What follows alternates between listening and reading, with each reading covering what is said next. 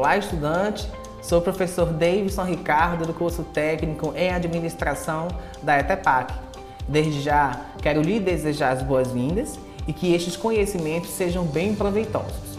Nesse podcast, estarei falando especificamente da competência 2, cujo objetivo é conhecer sistema de informação gerencial corporativo.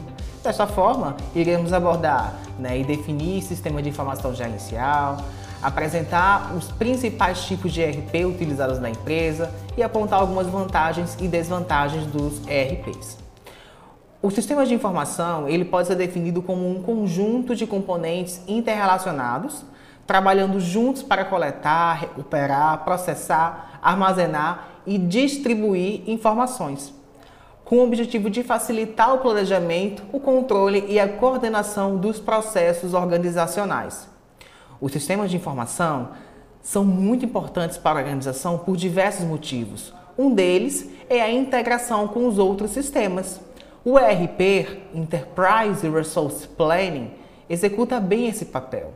O ERP, ou seja, o planejamento dos recursos empresariais, é uma ferramenta com o objetivo principal de integrar todos os departamentos e funções da empresa em um sistema unificado de informática com capacidade para atender toda a necessidade da organização. Sendo assim, o uso dessa ferramenta auxilia bastante na eficiência dos negócios, proporcionando um maior resultado no processo. Gostou do nosso podcast? Então não deixe de ouvir o próximo, no qual falaremos sobre sistema de informações voltado para as atividades específicas dentro da empresa. Aproveitando, você que é estudante ou não da Rede Pública Estadual de Ensino de Pernambuco, se inscreva no nosso canal do YouTube para ter acesso aos materiais e conteúdos atualizados. Acesse o EducaPE, inscreva-se e indique o nosso canal também para os seus amigos.